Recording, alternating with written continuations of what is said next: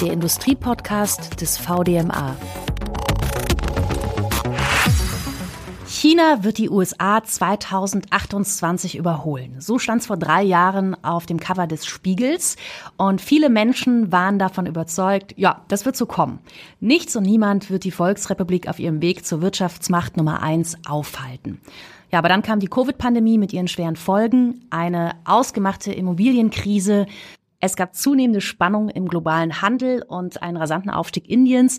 Und das alles hat dazu geführt, dass China ausgebremst wurde.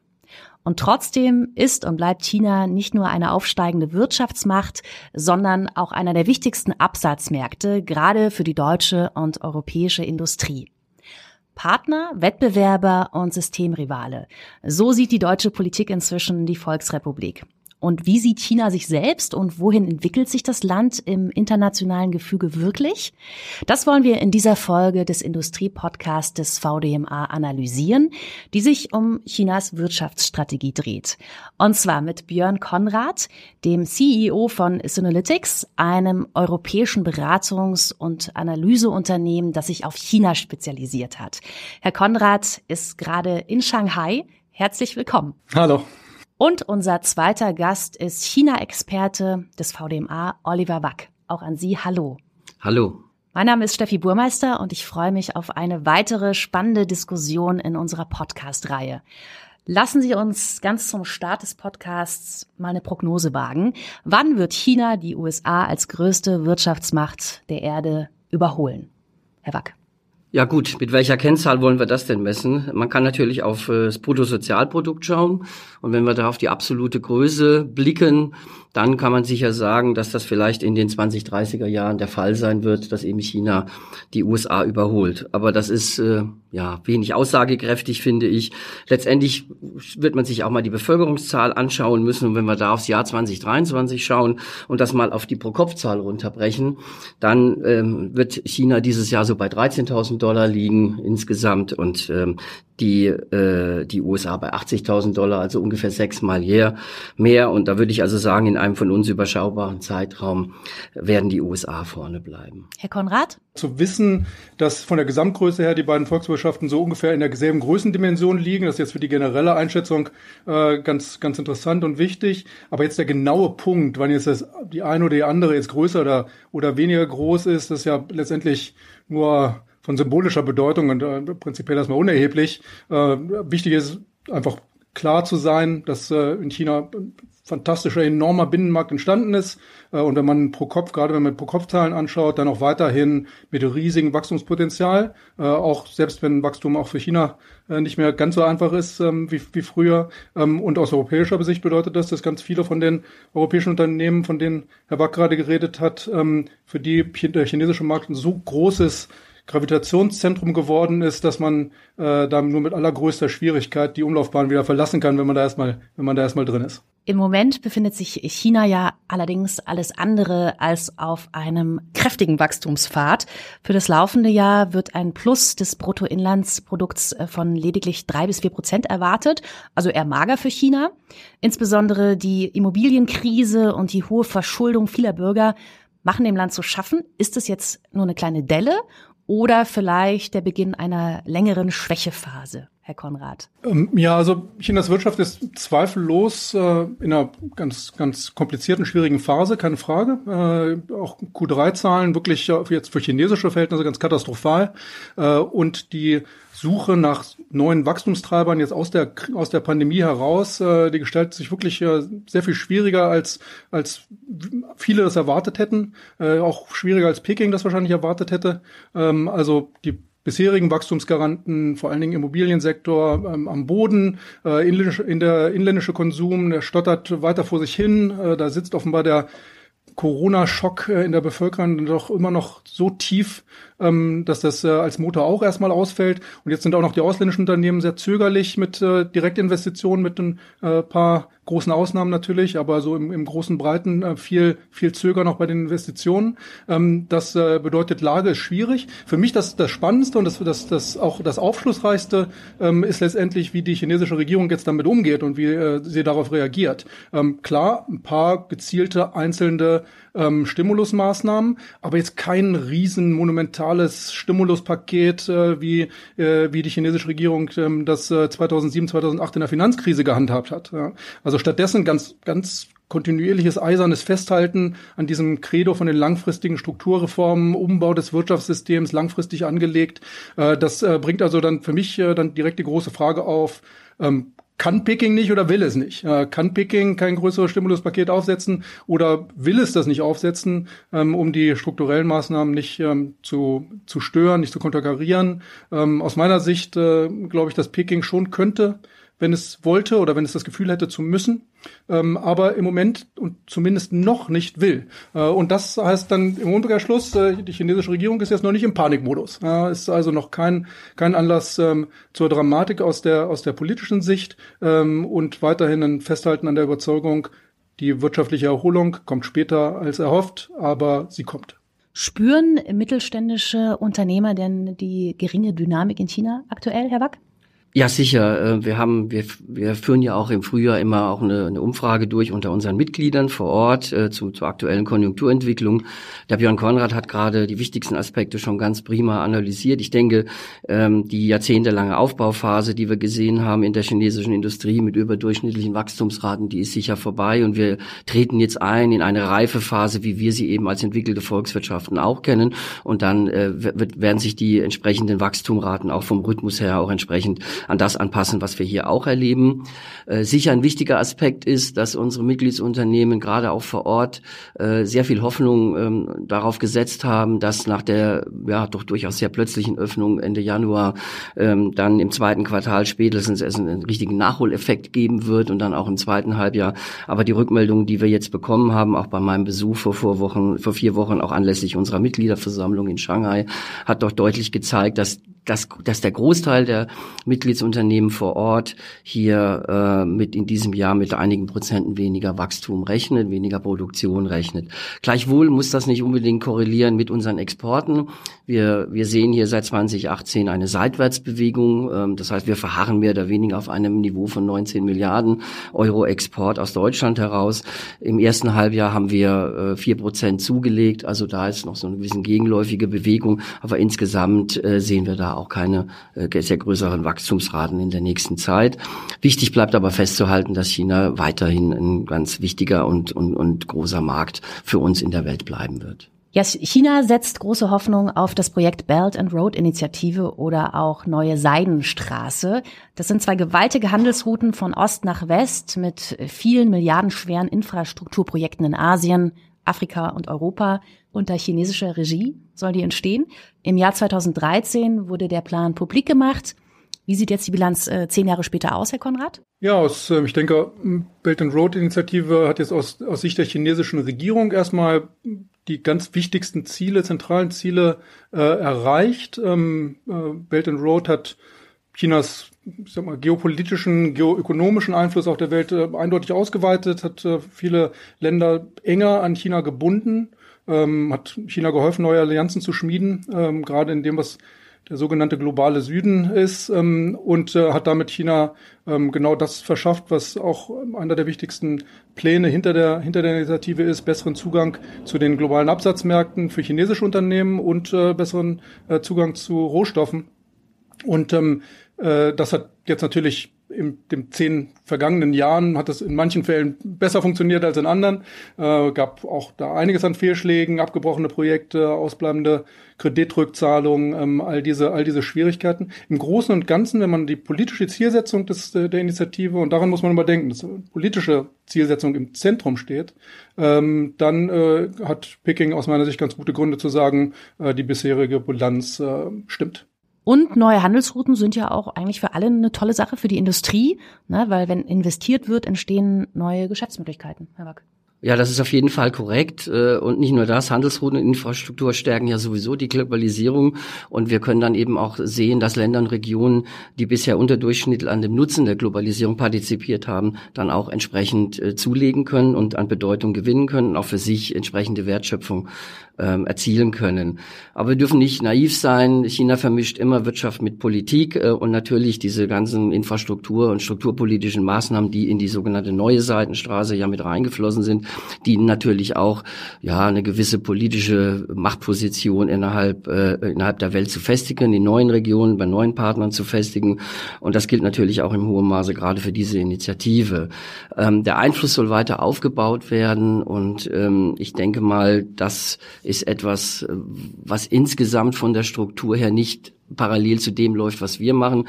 Es ist wichtig, und das finden wir auch prima, dass die Europäische Union versucht, Partnerländern Alternativangebote zu machen. Das heißt, diese Global Gateway Initiative soll ja dazu führen, dass es eben jetzt nicht nur Angebote von der chinesischen Seite gibt, sondern dass eben auch hier die Europäer ähm, entsprechend ähm, ja auch ihre Angebote vorlegen können, um mit Partnerländern entsprechende Projekte durchziehen zu können. Eigentlich wäre es prima, wenn auf Augenhöhe mit den beteiligten Ländern Planungen und Konzepte entwickelt werden, dass das Ganze nachhaltig und, und tragfähig in der Finanzierung läuft. Und wie gesagt, da wäre es prima, wenn die neue Seidenstraße-Initiativen dann eben auch mit Initiativen der Europäischen Union oder Nordamerika entsprechend eingebettet werden könnte. Ähm, das wird aber nicht passieren, davon gehen wir nicht aus und insofern sehen wir dieser Initiative natürlich auch äh, mit einer gewissen Kritik entgegen. Vielleicht um da noch zu ergänzen, äh, denn die ähm, genau wie richtig gesagt, die ähm, Hoffnung am Anfang dieser Initiative, die Hoffnung auch der europäischen Unternehmen auch äh, in dieser Initiative dann mit einen Teil, eine Rolle spielen zu können und äh, mit in diese Infrastrukturprojekte mit reingehen zu können, äh, die ist, glaube ich, zum allergrößten Teil enttäuscht worden. Äh, dass, ähm, wenn äh, China in diese Projekte dann investiert entlang der Belt and Road, ähm, dann ähm, äh, bringen sie schon große Gesamtpakete mit, mit der dazugehörigen, mit dem chinesischen Bauunternehmen, mit den chinesischen Herstellern von Baumaschinen ähm, und ähm, das, da kommen jetzt die europäischen, deutschen Unternehmen äh, nur in sehr geringem Maße wirklich zum Zuge. Vielleicht sollte man noch ergänzen, dass eben auch ähm, dieser Plan, wenn man es mal so nennen darf, natürlich da, hat auch dazu geführt hat, dass unheimlich viel Added Value für Chinas Wirtschaft selber erzeugt wurde. Die Partnerländer selber haben davon nicht so viel profitiert. Äh, weder gab es viele Jobs, noch gab, wurde viel Material geliefert. Oft äh, wurden die Länder dann auch in Verträgen entsprechend festgelegt, noch nicht mal irgendwelche Steuern einziehen zu können. Also insofern hat auch das ein oder andere Partnerland inzwischen gemerkt, dass vielleicht die, die Nachteile die Vorteile überwiegen. Ja, welche Art von Welthandelssystem stellt sich die chinesische Regierung denn da vor? Wie wahrscheinlich ist es, dass das Ziel erreicht wird, Herr Konrad? Ja, also China folgt auch in auch in der Art und Weise, wie es seine Außenhandels- und Außenwirtschaftsbeziehungen allgemein be, ähm, gestaltet, folgt da der Logik einer genau wie im Inneren einer staatlich getriebenen Wirtschaft, äh, in der politische und wirtschaftliche Ziele ganz, ganz, ganz eng miteinander verflochten und immer stark koordiniert sind.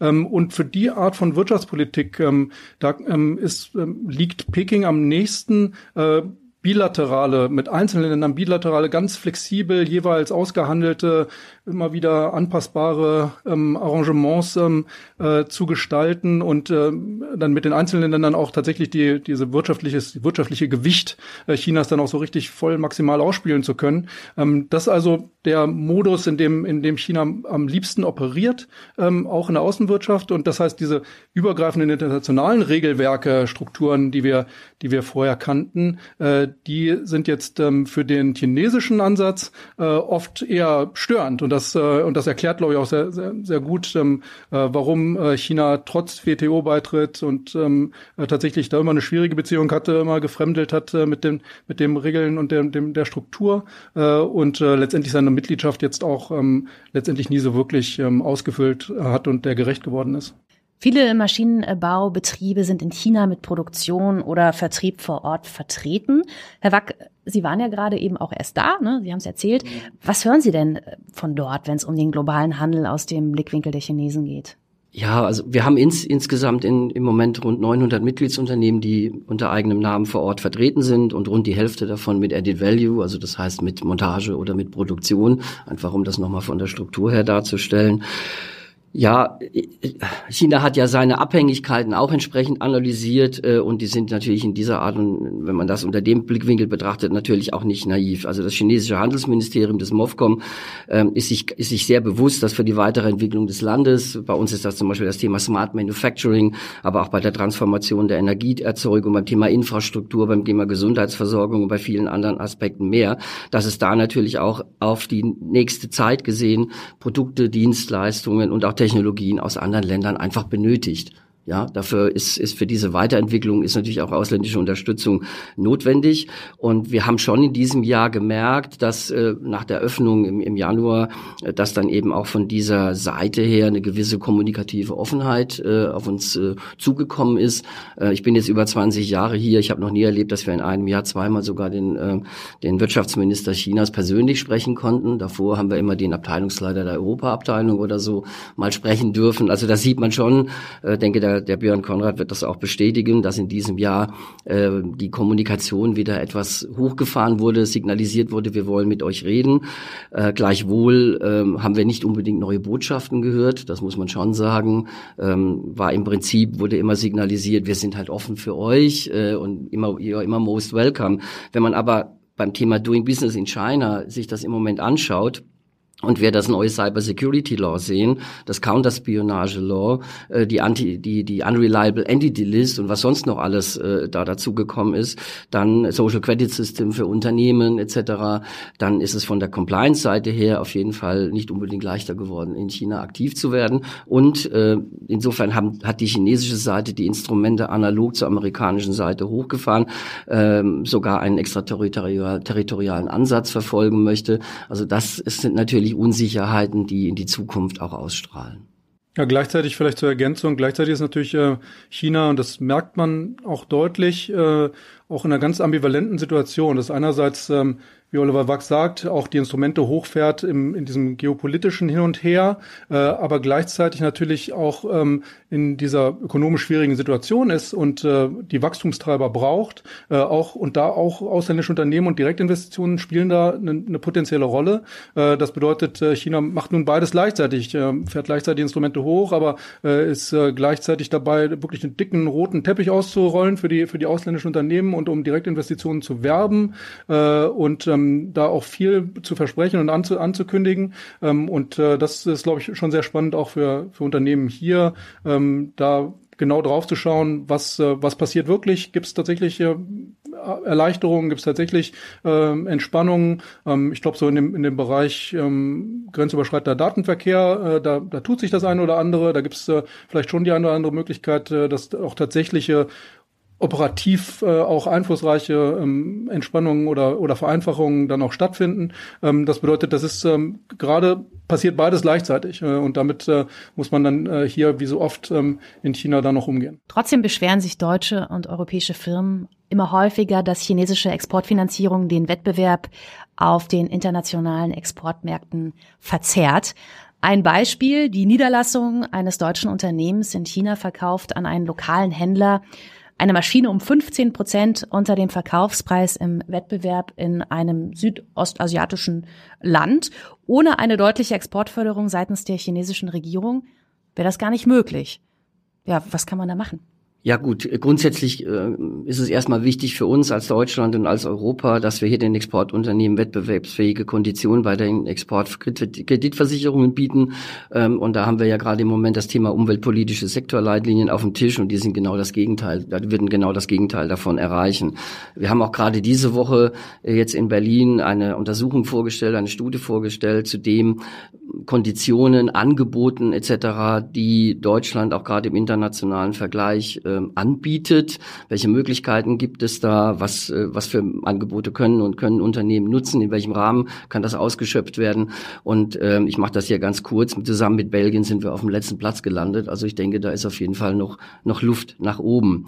Ähm, innerhalb von Europa, da muss man ja sagen, dass die Europäische Kommission dabei ist oder Europa grundsätzlich dabei ist, seine, Handels in, seine handelspolitischen Instrumente an die äh, aktuellen Gegebenheiten entsprechend entsprechend anzupassen.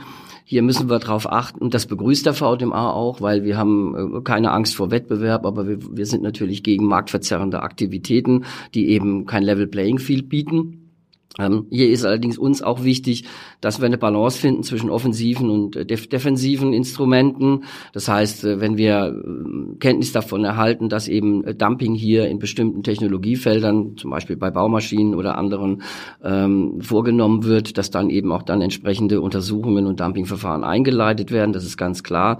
Auf der anderen Seite ist es auf jeden Fall auch eine Aufgabe äh, Deutschland und Europas, äh, Exportmärkte durch Freihandelsabkommen offen zu halten, beziehungsweise beispielsweise weiter zu öffnen. Wir spielen insbesondere die aktuellen Verhandlungen mit Indien eine große Rolle, denn das ist natürlich ein Partnerland, wo wir auf Dauer, wenn wir da eine wettbewerbsfähig, Wettbewerbsvorteil über die Vereinbarung erzielen können, dass wir da natürlich dann auch über die nächsten Jahre weiterhin gut unterwegs sind. Ja, und vielleicht aus, aus, aus unserer Sicht, aus der Sanalytics-Erfahrung auch, äh, ist tatsächlich ein, ein Thema, das ganz, ganz äh, viele unserer, unserer Unternehmenskunden gerade ähm, sehr umtreibt. Das ist also tatsächlich, die kommen mit exakt der Frage auf uns zu, was sollen wir denn machen mit dem, wie sollen wir uns da verhalten gegenüber chinesischen Wettbewerbern? außerhalb China, so globalen Märkten, auf unseren globalen Märkten, äh, wenn die dort auch nach ganz anderen Regeln spielen, wenn die da äh, niedrigste Preise mit offensichtlich staatlicher Unterstützung aufrufen, wenn die, äh, was übrigens oft noch, noch spannender und noch wichtiger ist, äh, mit den chinesischen Staatsbanken im Rücken dann extrem attraktive Finanzierungsmodelle anbieten, äh, um, um ihre Produkte äh, an den Mann zu bringen. Äh, ganz klar kein, kein, kein fairer Wettbewerb. Ähm, aber gleichzeitig ähm, muss ich sagen, dass auch die, also jetzt nur auf die staatliche Unterstützung äh, der chinesischen Unternehmen äh, im Ausland sozusagen ähm, zu schauen, ist auch, ähm, macht es uns auch ein bisschen zu einfach. Äh, denn es ist auch gleichzeitig so, dass die viele von den chinesischen Unternehmen es auch einfach gut spielen äh, und einfach auch stark stark sind auf diesen globalen Märkten, auch gute, ähm, auch auch besser als früher, äh, ganz eindeutig verbessert. Ähm, Gerade so in diesen den Ländern des äh, des sogenannten globalen Südens, da äh, sind es oft chinesische Unternehmen, die, die die Kundenbedürfnisse dann besser verstehen als, als ihre westliche Konkurrenz, die äh, zum Beispiel ganz genau das richtige Maß, nicht zu viel, nicht zu wenig an Qualität, an Funktionalität, also wirklich genau fit for purpose äh, anbieten, äh, was äh, deutschen Maschinenbauern dann oft schwerfällt, weil äh, dann doch die Qualität und das, das Premium-Segment über allem steht. Ähm, äh, die chinesischen Unternehmen haben dann effiziente Kostenstrukturen, äh, auch jenseits der, der staatlichen Förderung, äh, machen deswegen auch attraktive Preise. Die sind machen, die sind enorm lokalspezifisch, machen super schlaues Marketing. Ja, ähm, das, das sind alles so Punkte und das ist das ist dann auch echter Wettbewerb. Das sind auch Dimensionen echten Wettbewerbs. Also ich da einfach nur auf der auf der staatlichen staatlichen Förderungsseite dann auszuruhen. Das ist, glaube ich, nicht der richtige Weg für, für, für deutsche, für europäische Unternehmen. Die Sachen, wo es wirklich um Wettbewerb geht, da sollen wir da auch reingehen. Und da kann man auch, da muss man oder kann man auch wirklich in den Wettbewerb zu den chinesischen Unternehmen gehen und das auch selbstbewusst tun als deutsches Unternehmen äh, und äh, da den, den, den Wettbewerb auch annehmen. Ja, ich würde das äh, durchaus ergänzen. Was Björn Konrad jetzt analysiert hat, ist vollkommen richtig. Äh, natürlich nehmen wir auch wahr, dass die technologische Wettbewerbsfähigkeit von chinesischen äh, Unternehmen definitiv zugenommen hat. In vielen Bereichen ist die Lücke da eben nicht mehr so groß wie früher. Das ist sicher ein wichtiger Aspekt. Und äh, das sehen wir auch und das, äh, das nehmen wir natürlich auch entsprechend ernst. Die treibende Kraft hinter Chinas Strategie ist ja der Staatschef Xi Jinping. Seiner Vorstellung einer globalen Wirtschaftsmacht folgen auch die Unternehmen. Und wer nicht pariert, verschwindet plötzlich aus seinem Amt und aus der Öffentlichkeit. Und das ist natürlich für uns hier in Deutschland, in Europa gar nicht nachvollziehbar. Wie stabil ist denn dieses von Xi Jinping ausgerichtete System, Herr Konrad? Ja, im Vergleich zu, zu früher ist, glaube ich, vielleicht der größte Unterschied, dass äh, die, die Stärke der, der chinesischen Regierung war es ja immer, trotz der autokratischen Strukturen immer extrem hohe Flexibilität zu halten, ähm, Anpassungsfähigkeiten, Fähigkeit zu, zu Kurskorrekturen, auch kurzfristig und schnell ähm, äh, und das äh, tatsächlich beizubehalten. Ich glaube, das war ist einer der wichtigsten Faktoren auch ähm, für äh, das, den, den Erfolg der, der, der kommunistischen Partei und der chinesischen Regierung über die letzten Jahre. Äh, und diese ganz pragmatische Anpassungsfähigkeit, die ist in diesem extrem personalisierten, auf, auf Xi Jinping zugeschnittenen System ähm, ganz sicher ähm, äh, zum Stück weit verloren gegangen. Ähm, kann man, konnte man jetzt gut sehen an der wirklich ganz äh, kompromisslosen Handhabung in der, in der Covid-Pandemie. Ähm, allerdings gleichzeitig am Ende kam die Kurskorrektur. Ja, sie kam spät, äh, dafür dann aber auch über Nacht und, und sehr resolut. Äh, das bedeutet, ähm, eine gewisse Anpassungsfähigkeit ist dann, ist dann trotzdem auch noch ähm, weiter erhalten geblieben. Ich glaube, ähm, wenn man jetzt an die, auf die Stabilität des, des Systems schaut, ich glaube, dass äh, ähm, erstmal die, der, der klügste, strategisch klügste Ansatz ist, erstmal davon auszugehen, sowohl für Unternehmen als auch für Politik, dass das System Xi Jinping erstmal uns noch eine lange Zeit begleiten wird. Wenn es dann anders kommt, dann äh, ähm, können wir, muss man darauf reagieren. Aber erstmal sollte man sich darauf äh, konzentrieren, davon auszugehen, das System begleitet uns für eine lange Zeit und das heißt, wir müssen dafür auch äh, sinnvolle Antworten finden.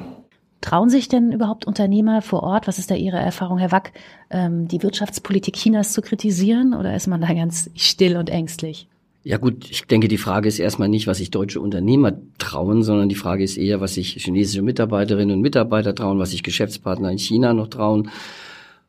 Ich denke, was wir an Rückmeldungen bekommen, wir hatten jetzt ja die drei Jahre Pandemie, so dass viele äh, viele ja, Leute aus unserem Management, aus den Mutterhäusern, ja ähnlich wie ich selber drei Jahre nicht in der Lage waren, persönlich hinzufahren. Das haben jetzt viele nachgeholt und wir bekommen da schon an der einen oder anderen Stelle die Rückmeldung, dass, äh, ich nenne es jetzt mal äh, etwas vorsichtig, die Zurückhaltung äh, ja doch durchaus zugenommen hat, mit westlichen Gesprächspartnern gesellschaftliche oder politische Themen zu diskutieren. Das findet so gut wie gar nicht mehr statt. Äh, Zumindest äh, ist das ein Teil der Rückmeldungen, die wir haben.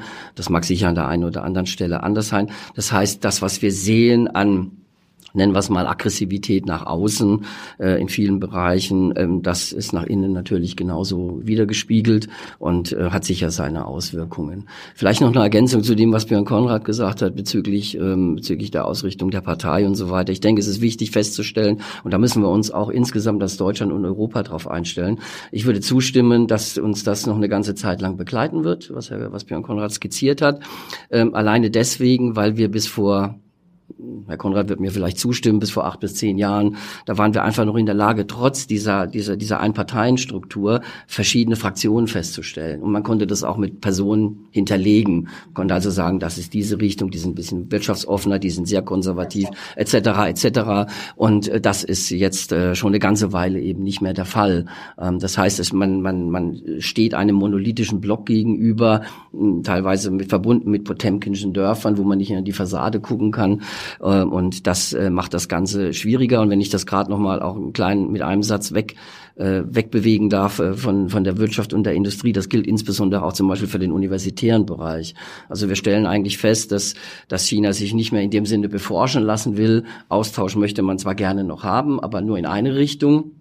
Das ist auch noch so ein Punkt, den ich für, für sehr wichtig halte, was natürlich traurigerweise auf der anderen Seite auch dazu führt, dass das Interesse in Deutschland und Europa ähm, eben auch äh, nachlässt, was China-Themen angeht und das eigentlich in der Phase, und ich denke, da wird mir der Björn Konrad zustimmen, wo wir eigentlich mehr machen müssten, noch mehr versuchen müssen, dort am Ball zu bleiben, um zu verstehen, was eigentlich da vor Ort passiert. Ja, eigentlich wäre es ja an der WTO, der Welthandelsorganisation, ähm, zu vermitteln, ne, im globalen Handel zwischen China und dem Rest der Welt.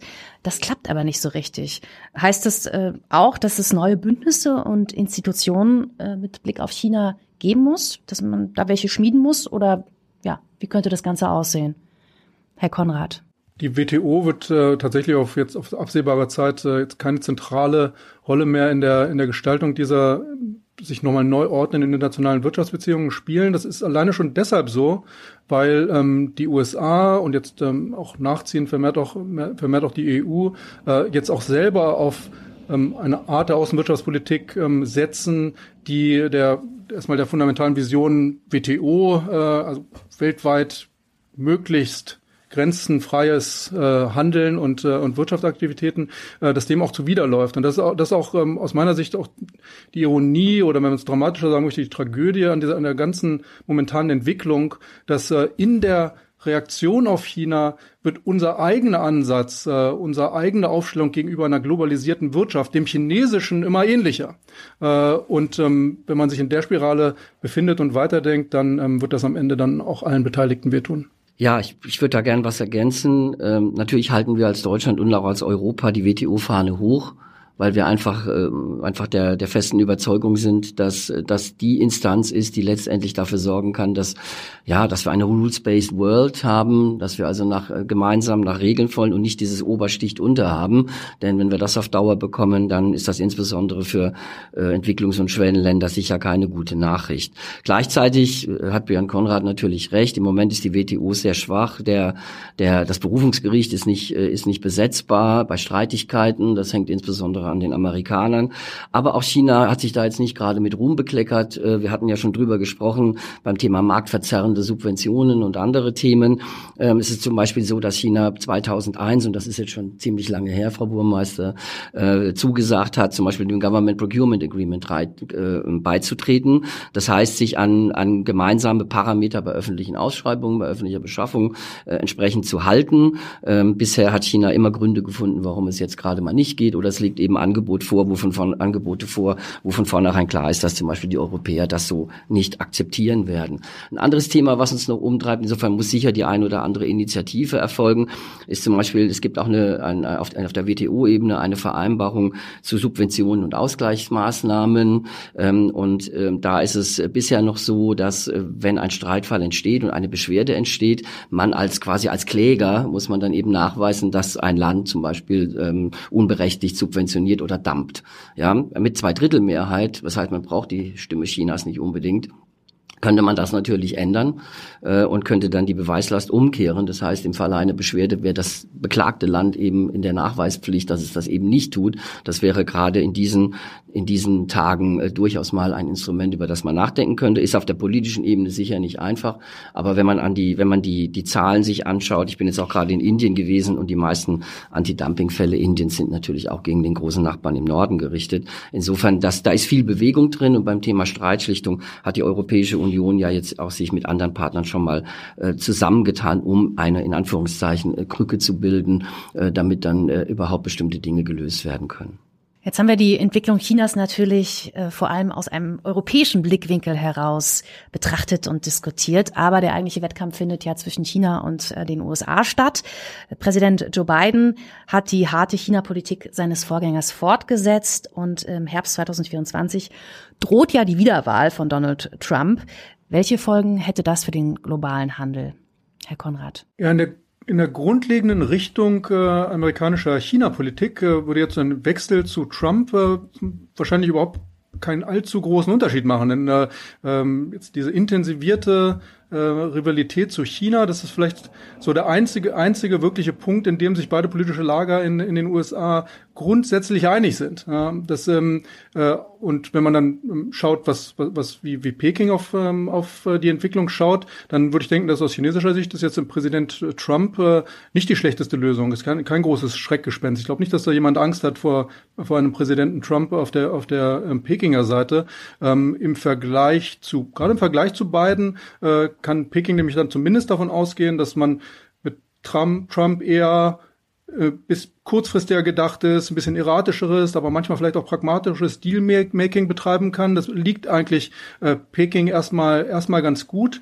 Ähm, viel schlechter liegt eigentlich liegt äh, liegt Peking die die beiden ähm, Richtung der dann doch immer sehr die ganz großen Linien des ganz langfristigen Systemwettbewerbs und der Systemrivalität zwischen den USA und China sieht und danach auch ähm, bis runter ins politische Tagesgeschäft äh, die China-Strategie ausrichtet. Ähm, da liegt dieses leicht erratische von, von einem potenziellen Präsidenten Trump, ähm, würde der Pekinger Seite, glaube ich, besser liegen. Ich würde gern was ergänzen. Ähm, natürlich, was, was Björn Konrad analysiert hat, ist vollkommen korrekt. Da gibt es äh, parteiübergreifend gar keine, keine großen Unterschiede in der Bewerbung, Werbung, äh, in der Bewertung Chinas als Systemrivale. Äh, was uns schon ein bisschen umtreibt als, als Maschinenbauindustrie hier ist natürlich der Fakt, dass äh, die USA sind unser wichtigster Exportmarkt und unser wichtigster Investitionsstandort. Wir haben über 1000 Niederlassungen vor Ort. China ist bei beidem auf Nummer zwei.